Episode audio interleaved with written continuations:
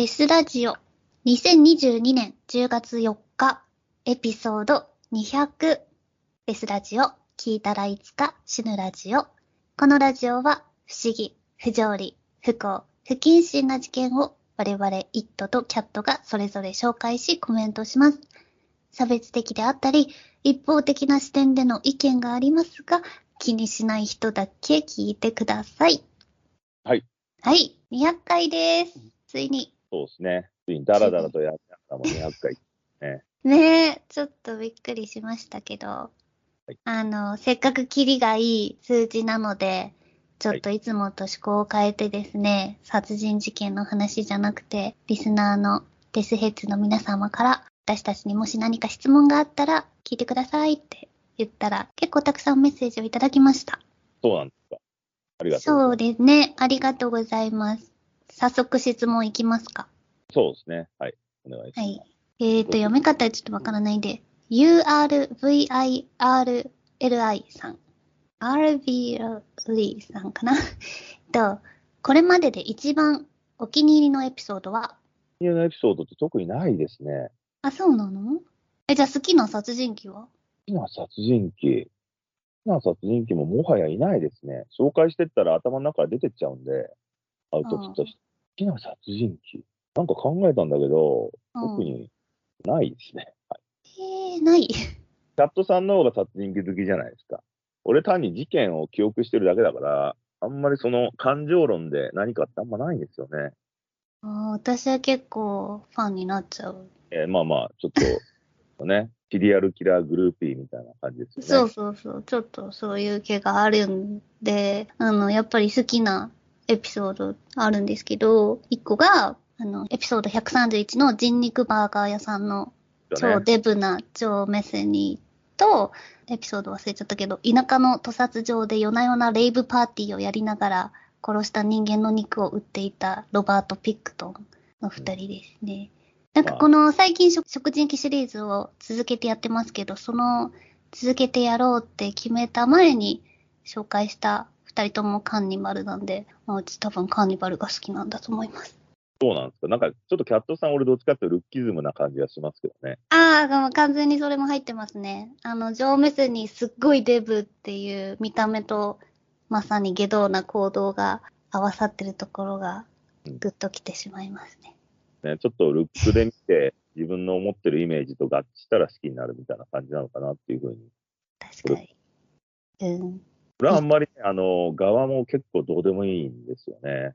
えー、じゃあこんな殺人したやつどんな顔してんだろうとかって、あんまり興味ない。うん、まあ、今はそうですね。まあ、やっぱりあの、コリン・ウィルソンの殺人本とかで入ってるんで、そのエピソードが好きっていうだけであったから、そのエピソードっていうか、話がすげえなって言うんだけど、やっぱりそう人間って慣れちゃうじゃないですか。うん。だからその頃に読んだ、子供の頃に読んだ最初の初期衝動的なショックはもう薄れちゃってて、いう感じですよね。なんか、多分子供の頃はすげえなとかって思ったりしてたんでしょうけど、マーダーケースブックとかも集めてたし、でもなんか今もう結構緩くなってしまってるとか、心に刻まれてる殺人系エピソードとかってあんまりないかなっていううーん。ですよ。だからもうちょっとあの殺人鬼が問題なんじゃなくて、家庭環境と遺伝が問題だろうっていうふうに今ちょっと自分の中では思っちゃってるから、殺人鬼じゃないんですよね。遺伝が悪いっていうふうに思ってるんで、たまたまそういうふうになったんだろうな、そういう人たちはとかって思ってるから、うん。みんそういう見ちゃってます。はい。じゃあちょっと次の質問もあれかもしれないですけど、これはね、次の質問は、あの、すごい多くの方が同じ質問をしてくれてて、ゴズ・ザ・リビング・デッドさん、ラスクさん、桃山さん、おととい来ましたさん、夏 C さん。で、この夏 C さんは、同じデスヘッズのマブダチとホラゲ実況をしています。夏 C とゆるりで、YouTube 検索って告知も入れてくれました。はい。はい。えー聞いてくれてた質問は、一番怖い嫌悪感を覚える事件は何ですか？理由も知りたいです。または一番変な事件、理解できない、狂ってる、または殺し方が斬新だなと思う事件は何？インパクトある宗教絡みの事件は？一番怖い嫌悪感を覚える事件は何ですか？怖いものってあるんですか、イットさん？いや、もうないです。あと死ぬだけだからね。死ぬのも怖くないでしょ？復活だって、いや、死ぬのは怖いっていうか、痛みが怖いんでしょ、きっと死ぬ時の。うん死ぬま苦しい、しんどいとか。そうそうそうそう。俺は安楽死推進派なんで、安楽死させてくれんだったら別にもうそれでいいと思ってますけど、自分がいよいよっていう時は、うん。そうだよね。痛みさえなければ別に眠るように死ぬわけだから、それはあんまり、うん俺生まれる前に戻るだけだもんね。戻るっていうか、生まれる前知らないし。単に眠るだけですよ。眠るっていうことは常にみんな死んでる、死の疑似体験してるようなもんだって、俺自身は今達観している部分はあるんで、うん。まあ、恐怖だって人が多いからね、それは別に考えることですけど。まあ、一番怖い嫌悪感を覚える事件は何ですか？うん、怖い、嫌悪感。嫌悪感ね。いやー、でもやっぱそれももう今、俺ね、なんかやっぱりぼんやりしてますね。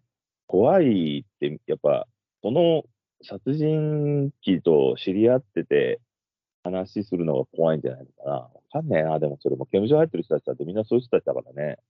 うん私が一番怖いのは、デスラジオでやってないんですけど、あの、日本の女子高生コンクリ事件かもしれない。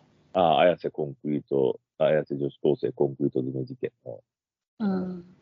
子たちですね。後にヤクザとかになってますけどね。はいなんかやっぱり同じ日本で、犯行犯も被害者も日本人っていう事件の方が、怖さをより実感させられる気がしますね。あと、い市川4人家族殺しの関だっけ？あいつもすごいよね。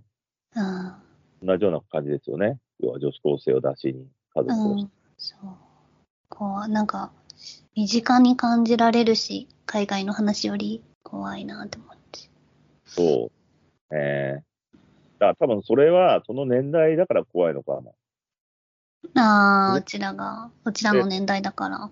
そうそう。もう結構いい年取っちゃってるとさ、まあまあ、もう自まあ分がそうね、うん。入らないから、うんうん。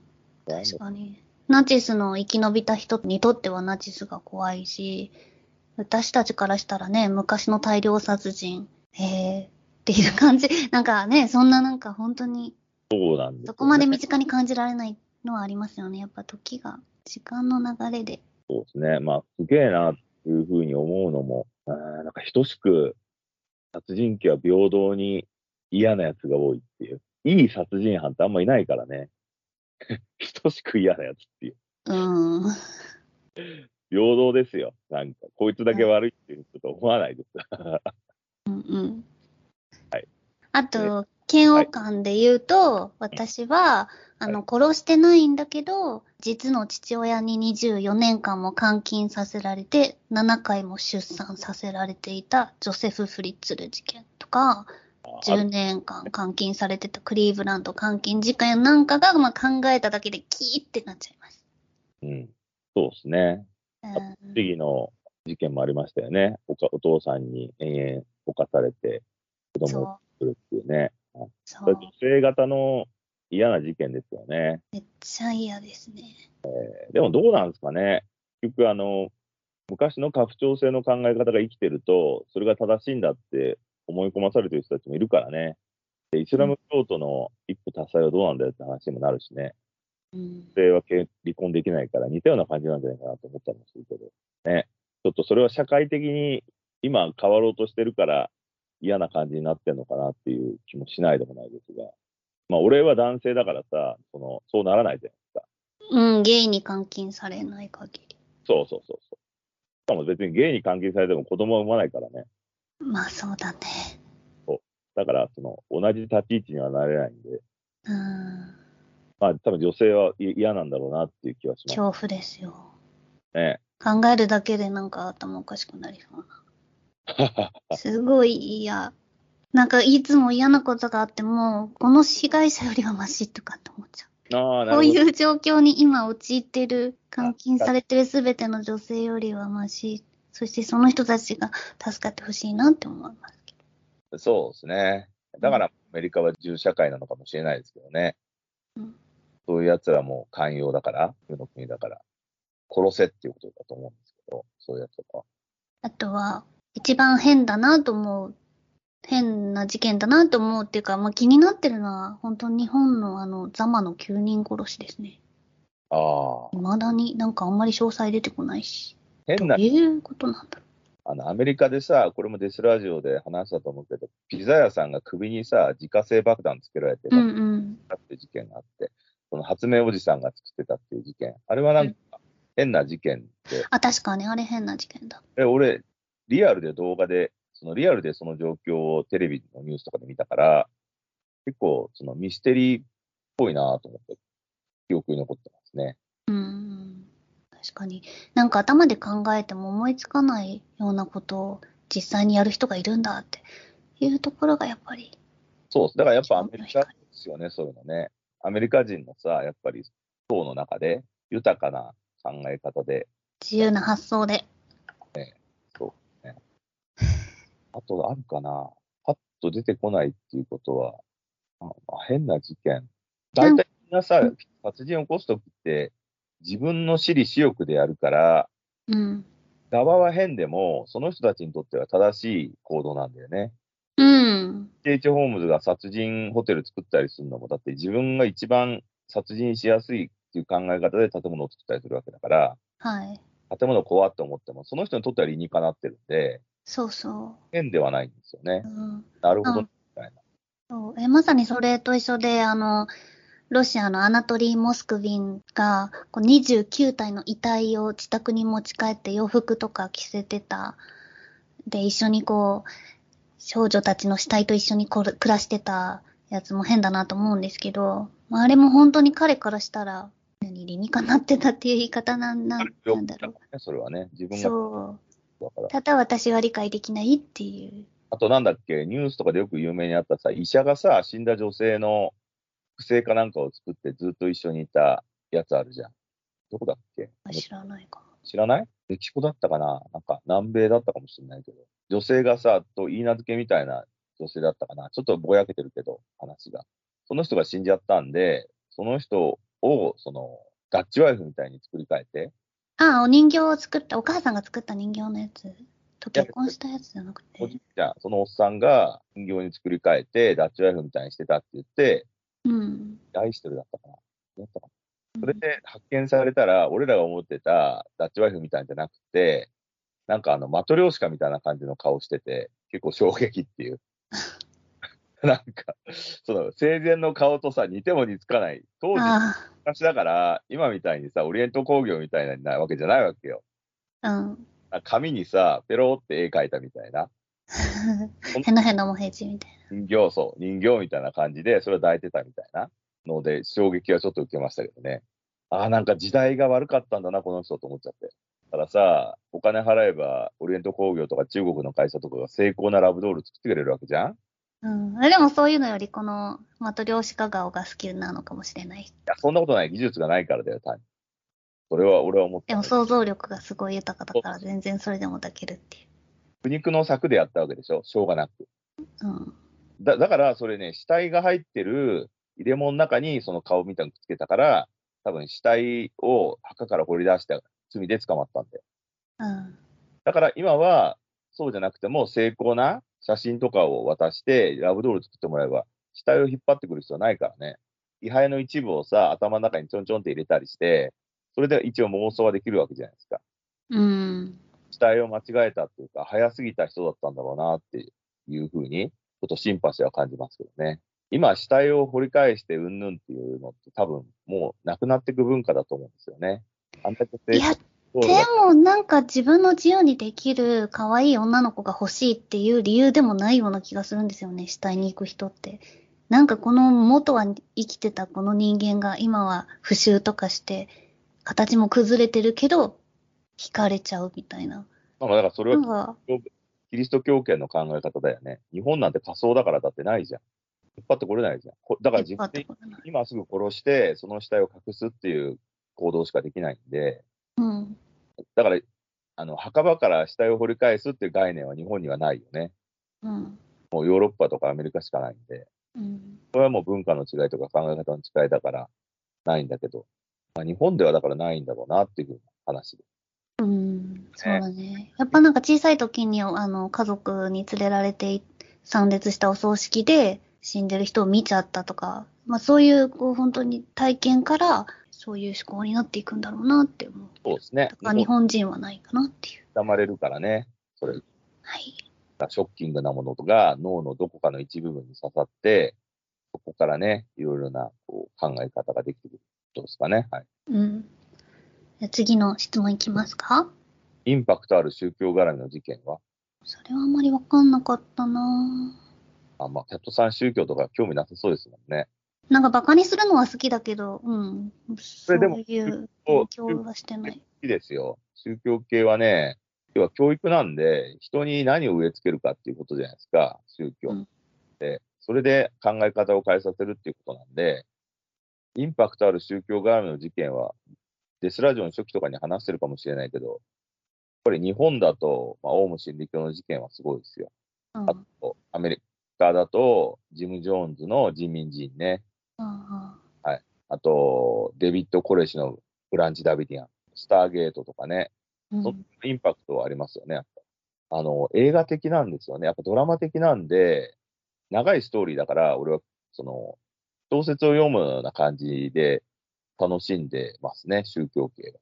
だから、あの、インパクトあるっていうか、思い出深い宗教系の事件はその辺ですかね。まあでも大体ね、宗教絡みの事件って金になるんで、金に執着する事件は俺はあんまりまあ、バックボーンには絶対金に執着してるんだけど、それよりも、その金以上に追い込まれて、嘘つきって言われるのを恐れるあまり、信者を殺しまくっちゃうっていう、その心理がちょっと興味深いなっていうふうに。うん。多くがさ、なんかね、内ゲバが起こる前に捕まって死んだから。あとは宗教絡みじゃないけど、その、考え方でおかしくなっていくっていうので言うならば、やっぱ連合赤軍の事件ですよね。うん。これはなんかあの、その人たちに会ったっていう人と最近よく話してるんですね。うん。要するに、生き延びた人たち、連合赤軍とかに関わってて、で、その人たちが、あの、現代回顧録みたいな本出してんの。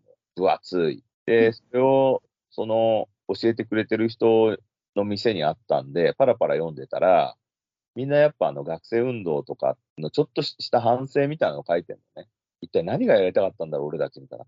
要するにね、なんかね、自分たちはエリートだっていう、世界、日本を変えなくちゃいけないと思ってた奴らが、結局、その、我々に負けたわけだから、お前らなんか必要ねえよっていう、お前ら逆に日本悪く、おかしくなっただろうっていうふうに言われてしまっていて、かといって自殺するにもできないわけじゃないですか。うん。心の本心では、俺は正しいっていうのがやっぱ取れないから。だけど、社会ではそう言えないから書いちゃう。そのごめんなさいみたいな感じのを書くっていう。この心理はちょっと面白いなと思いますね。大体だって学生運動ってエリート主義だから、エリートは金のない人たちを助けたいと思って始めた運動なんで、でも、それはその時はそうかもしれないけど、今は違うからね。うん。ね、いろいろ考え方が変わっていくのは興味深いなっていうふうに思いましたね。はい、宗教ではないのかもしれないけど、まあ、信仰の強い人たちのエピソードで言うと、そんな感じ。じゃあ次。はい。三好0328元カンツのドラマーで、現在は美術家をされている菊池義弘さんからの質問です。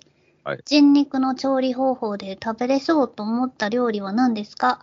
被害者の多さではなく、一番食べた量が多いのはどなただと思われますか？人肉の調理方法で食べれそうと思った料理は、ソーセージですかね。これは。ああ、ソーセージは絶対いけるね。食べれるよね。あの、うん、胡椒とか、全然いけんじゃないかなって思う。あと、大体人肉多分食えますよ。俺あの、タイで司法解剖に参加したことあるんですけど、30体ぐらい死体を見ましたが、豚肉っぽいですよ、やっぱり。側も見た目も。うん。だから全部解体しちゃえば人間の形を伴わなくなるんで、全部いけんじゃねえかなと思いましたね。いけると思う。いや、もう本当にその食料なんだとか、なんか日本も貧困になって、日本があの食べ物を作れない、生産できないとか、戦争でとか、いろいろ言われてるけど、一番サステイナブルっていうのは、本当に人間が人間を食べることですよね。そうそしたらちょっとは人の役に立てるじゃん、死ぬ時に。まあまあまあ。そうただまあ、食べ物って一番さ、若いものが美味しいわけじゃないですか。子羊とかさ、子うさぎとか。グルメ的に考えると。うんまあ、たくさん食われちゃうだろうなと思いますね。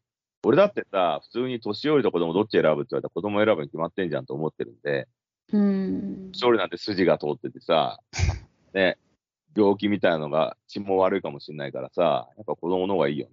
まあ、食べたいからって言って殺す人が増えたらめちゃくちゃ困りますよね。いやいやいや、キャットさんだってそうでしょ？おじいちゃんの肉食いたい子供とおじいちゃんだったて。味として。まあ、選べるんだったら、そりゃ。だって、人間じゃなくても、小豚と年取ってる、ヨボヨボした豚、どっち食いたいって言われて。え、でも私が普段食べてる安い豚が何歳とか知らないの。いや、違う違う。だから、それは知らなくてもいいんだけど、選択を強要されたらよ、うん。食うって言われたら。うん。美味しそうな方を食べると思うけど。食うでしょ？うん。でも、その食料なんだから、しょうがなく死んだ人を食べるのと、もう、どんどん殺して、どんどん食べようみたいなのはまた違うじゃない？ですいやいや、そうじゃん。食料なんでもグルメはあるんで、か。美味しいのと美味しくないんだったら美味しい方を選ぶでしょってだけですよ。うん。しかも、キャットさん別に、俺みたいにストリートで食ってないですよ。本当の、本当のどん底はそういうレベルじゃないから。さえ食えないから。だから人肉食えるっていうことは、もうか結構上、上のレベルになるってことですよ。そん多分、下の方は昆虫食とかやってますよ。うん 今はさ、あの、セカンドハーベストとかやってね、あの、傷んだ食べ物を流してるうん。あれだけど。これからもし本当に食糧難になったらそういうのもなくなるから、一番下々は虫とかを食うと思いますね。昆虫食とか。うん。まあ、それでもいいかなと思うけどね。うん。だから人肉が来るっていうことはもう最終、最終最終手段じゃないかなって気がしますけど。で、こやっぱね、権力のある人たちは美味しいものを食べるっていうかね。あとは被害者の多さではなく、一番食べた量が多いのはどなただと思われますか？一番食いしん坊だったのは誰でしょうっていうことだけど、あかね、じカール電気じゃないかな。ああ、電気ほも、ぼ、うん、毎日の食事が人肉だったって言ってるんで、ちょっとでも時代が古すぎるよね。まあね。取れないっていうね。うんありますよ。これはダーマーがいいか。ダーマーのあの、バーベキューソースで煮込んだ人肉っていうのって結構うまそうですね。お気に入りの調理方法。そうそう、煮込みステーキ定食っていうのをこの間食ったんだけど、これ多分人肉とかでもいけるんだなと思ったね。デミグラスでぐつぐつ煮込めば、味なんてそれそれになっちゃうから、うん。一番食べた量が多いので言ったら、でも、そういうふうに言われるとカールデンクかもね。うん。資料で言うならば。うん。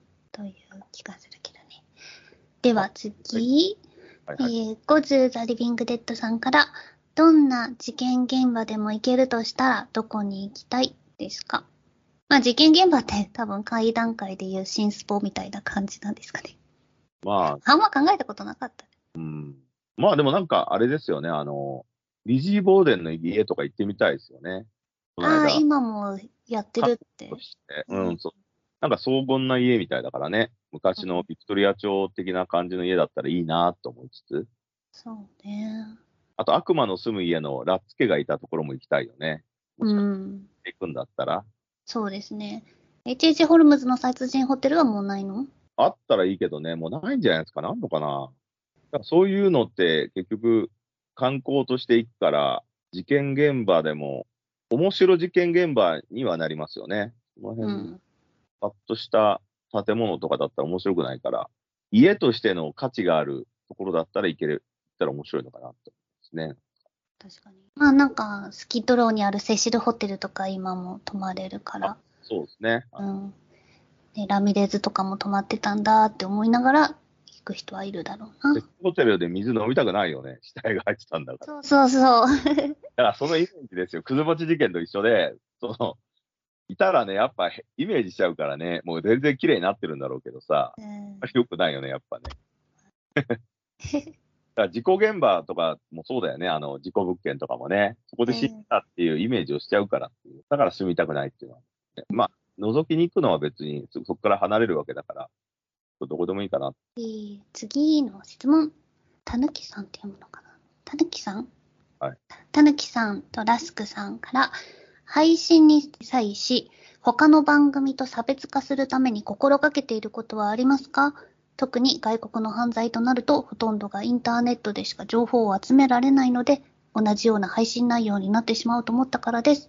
どのようにトゥルークライムの情報を収集していますか？これはキャットさんへの質問ですよね。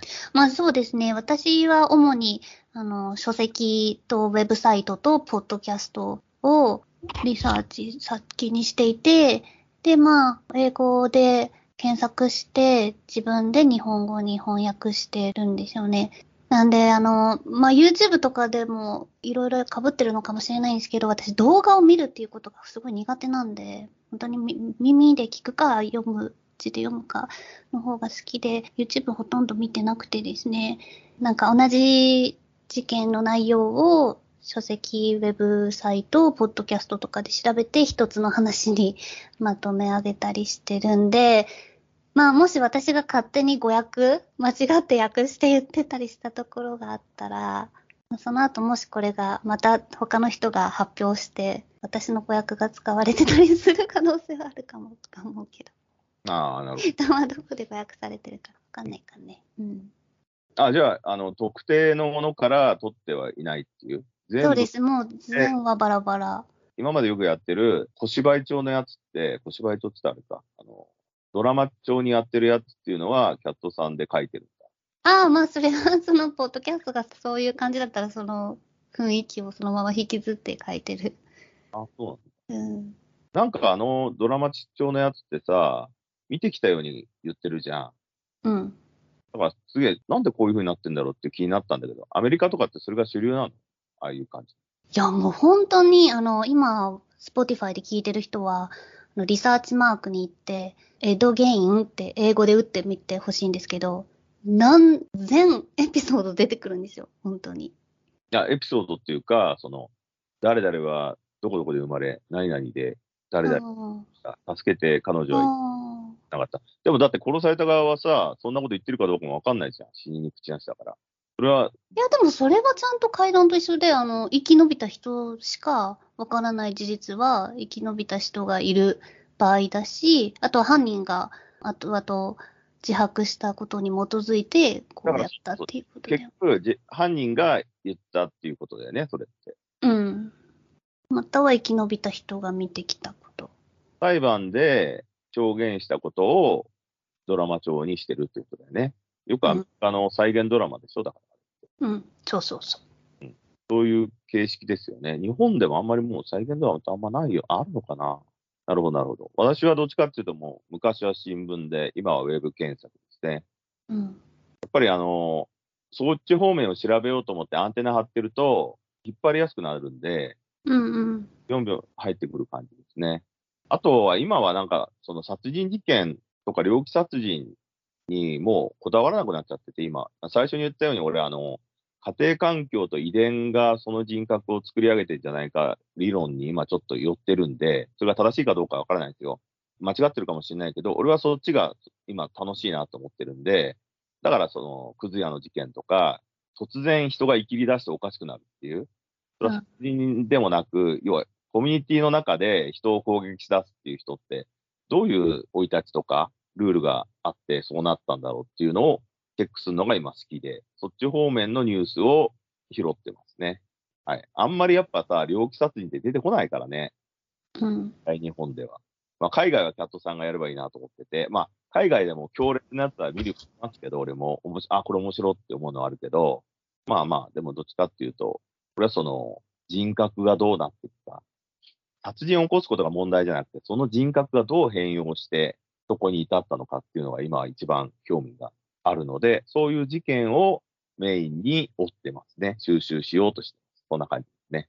はい、うん。えっ、ー、と、菊池正さんからの質問です。対面で話してないと思いますが、イットさん収録時のカラスの声やたまに聞こえる雑音はどこから？自宅ですか？えっとね、コメントに関しては回答しようと思ったんですけど、やめます。ノーコメントです。なぜかというと、変なストーカーみたいなやつが現れたんで、それでちょっと、俺はリスナーの人たちと距離を取ろうかなって考えております。まあ、みんないいやつだと思うんですけど、やっぱりね、いろんな考え方の人があって、匿名でやってんのも、距離を取りたいから匿名でやってるわけであって、みんなと一緒に遊びたいとか、フリートークセッションしたいぜっていうことではないんで、だから、あの、ちょっとね、自分の環境とか情報は出さないようにこれからしたいなっていうふうに考え方を改めました。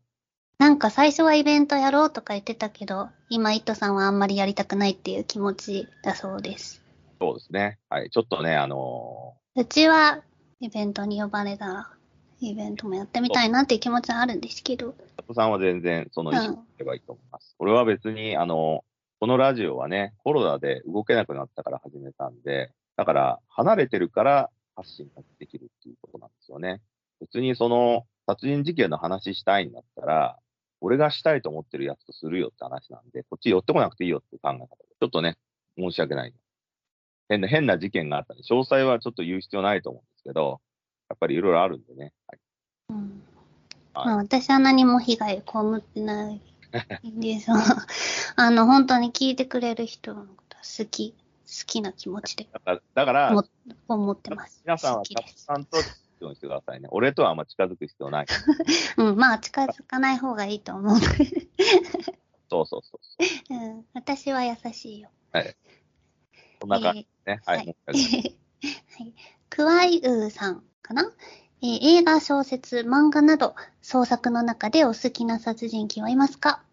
好きな殺人鬼。キャラとかちょっと考えたんだけど、映画の殺人鬼だったら、どうですかね？映画の殺人鬼。レザーフェイスとかのことかな。多分ね、レザーフェイスとか、ああいうインパクトのある殺人鬼キャラだと思うんですけど、ない。そう、私もね、いろいろ考えたけど、やっぱり実在の殺人鬼に興味があるから、創作は、まあ、どこまで行っても事実を超えられないかなって思ってますね。そうですね。うん、なんか、一時期小説でグロ小説とかにもハマったんですけど、殺人鬼よりもやっぱり書き手の性質を見ちゃうんですよね、私、どうしても。物語の内容に没入するんじゃなくて、この人はなんでこういう話書いたんだろうって、やっぱそういうふうにね、めんどくさい性格になっちゃって、そっちを追うんで、創作の中でお好きな殺人鬼っていうよりも、創作の作者で強烈な人っていうのは、あの今じゃなくて昔の友成純一っていう作家がいて、この人ってね、もう本当におっかない、もう、両辱殺人とか、人が死んだり、グロい小説ばっか書いてたんですよ。うん、読んだことある。そう今おじいちゃんになってて、あんまり書いてないんですけど、その人の初期の作品群とかはやっぱり面白いですね。もうここまで人間に無慈悲に殺せるんだっていう、ぐちゃぐちゃにできるんだ。ここはちょっと、ある意味、こう、天才的なんだなっていうふうに。でまあ、その人は絶対にエロとグロがミックスされてるんですけど、うん。だこの人の脳内ではもう本当にあのシリアルキラー脳なんだよね。うん。この世のストレスを全部分析うん。だから、俺はもう、サディスティックなね。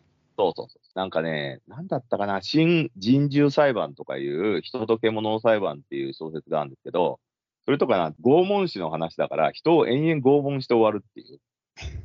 こんな小説あるんだと思って、よくありますけど。だから殺人鬼ではないんだけどね、書き手ですげえなっていうのは、俺が今まで本読んだ中では、友成純一ですね。その人以上は多分いないんじゃないかなと思いますね。あと、創作だからね、ポルタージュだったら結構いるんですけど、平山夢明さんの本も、平山さんの本もあるんだけど、平山さんって格調高いんで、俺からするとあんまりストリート感を感じないっていうか、本当に文学っぽいんだなっていう感じです。友成純一さんの方はもう本当にパルプフィクションみたいな、ぐっちゃぐちゃにあるんで、俺はそれで、そっち側ですね、どっちかというと。はい。あの、創作の殺人鬼でいうならば。あとは多分出てこないな。あと、大体みんなね、文章とか小説とかになると結構格調高いんですよ。ちゃんと書くから、ね、もっとこう、汚らしくて、いかがわしい感じの作家が出てほしいなっていう。出ますね。はい。はい。こんな感じです。はいでは次、ダッディ75573。現代社会に対して感じる不満、イットさん、キャットさん、それぞれお願いします。はい。じゃあ、まあ、キャットさんどうぞ。これな、私、現代社会に対して感じる不満ってあんまりない。ない。うん、あんまりない。蛇口をひねれば水が出て、スイッチを押したら電気がつく生活ができて、すごいありがたいなって思ってますね。で、こうやって人間は地球の限りある資源をまあ、使い散らかして死んでいくんかなって思ってます。なるほ うん私は、あの、何もせずに、特に人の役にも立たずに、地球を消費して死んでいくんじゃないかなと思あってる。私もね、あの、現代社会に対して感じる不満ってないんですけど、なんでか、あの、それを話したんですね、実はちょっと某所で。うん。そしたら、その話し手相手の彼が、いや、あなた、イットさんは強者だからですよっていうふうに言われた。要するに自分個人で生きる意思を持ってて、行動に移せる人間だから、不満に感じないんだよっていう。だから、それ人間の資質だろって言われてしまいましたね。うん。現代社会に起こってる人たちっているじゃないですか。要するに弱者って呼ばれてる人たち。弱者弱者は文句を言ってるってこと？そうえ、別に弱者じゃなくてもさ、政治家とかもさ、すごい言ってるじゃん。もっとより良くするためにはこうするべきなのだ、みたいな。でもそれ不満じゃないよね。提案じゃないですか。ああ、そっか。不満って、自分を良くしてくれっていうことですよ。ああ、愚痴ってこと。そう、俺の今の環境を自分が努力するんじゃなくて、誰かが何とかしてくれよっていうことだからね。ああ、そっか。これは、その現代社会に対して感じる不満っていうのは、そういうふうに受け取ってますけど。うん。うんだから、例えば、さっき言われたように、水道の蛇口があるんだけど、水道の水が出なくなっちゃったから、俺がちょっと調べてみるわっていうのって不満じゃないでしょ？うん。出ないよ、なんとかしてよ、誰かなんとかしてよっていうのが不満でしょ？うん。俺らはだからできてしまうからなんですよ。電話して、水道屋とかに電話して、どこどこの何番で出なくなっちゃってるけど、どうなってるか調べてくださいって行動を移せるのは不満ではないんで、行動に移せないことが不満だと思うんですけれども、例えば消費税が勝手に値上がりして、高えよっていう、なんとかしてよっていうのは不満ですよね。うん。じゃあ買わなければいいじゃんっていうふうにはならないでしょ？うん。自分たちが、その、何かのか思考の中から圧を受けてるから、それがストレスで不安だっていうことだと俺は思うんですけれども、これも別になんとかなっちゃってるんで、人生。だから不満はないんですよね。で、現代社会に対して感じる不満って、戦争がないだけでも最高じゃんっていうふうにしか思わないんですよね。そうね、それは思いますよね。日本もいつか戦争に巻き込まれるとかっていうふうにさ、言う人もいるけど、だって今現在は巻き込まれてないんだから、なんで分かりもしない未来のことをさ、預言者のように言って人を不安がらしたいんだよっていうふうにうん。ね。だからそ、そっちって多分精神的な方の病気の方だと思うんで、そういう性質なんで、だからそういう人たちとから離れればいいいいなってだけですね、俺は。あなんとも思わない。だから原発で放射能でくたばるってなっても別になんとも思わないし、だってなんで原発が生まれたかって言ったら電気が欲しいからじゃねえのっていう。電気が欲しがらなければ生まれねえじゃんっていうだけなんで、結局大多数の不満を持ってる人間に対して、やる側が、じゃあこいつらの言うこと聞いて、こいつらから金巻き上げるかっていうふうに考えたやつがやってるだけなんで、不満さえ言わなければ進化しないんだから、不満を言ってる奴らが世界を醜く変えつつあるんじゃねえのっていう考え方ですね。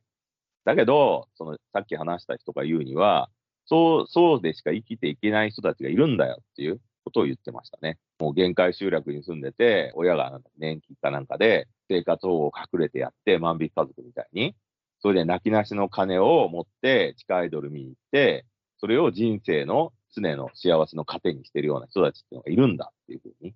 それ以外はもっと金欲しい、もっと金欲しいとしか思ってない人間っていうのは確実に存在しているんだよっていうふうに言われてしまったんで、それはもう不幸だねとしか言いようがないですね。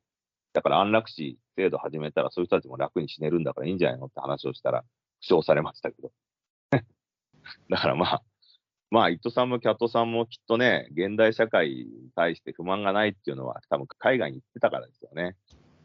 うん。日本社会に対してあんまり不満がない。うんなんかひどいの、ひどい状況を見てるからさ、そのメキシコのカルテルとかの日常とかが、を、あの、できるだけ見ようとしてるから、今、私は、うん、ラッキーかなとかって思うかな。だけどさ、大多数の日本人はさ、海外に全く興味がないし、海外も行ったことないし、過不調性だからなんあの考え方のバックボーンのどっかに入っちゃってて、文句を言えば変えてくれるかもしれないっていうふうに教わった人って多分文句ばっか言うんですね。それが、あの、金持ちだろうが貧乏だろうが、そういうのがあんのかなっていう気はしますね。なんか。だからでもそれってさ、自分の能力を高めることをやめるってことだから、皆さんは不満を持つんだったら行動しろよっていうふうに思います。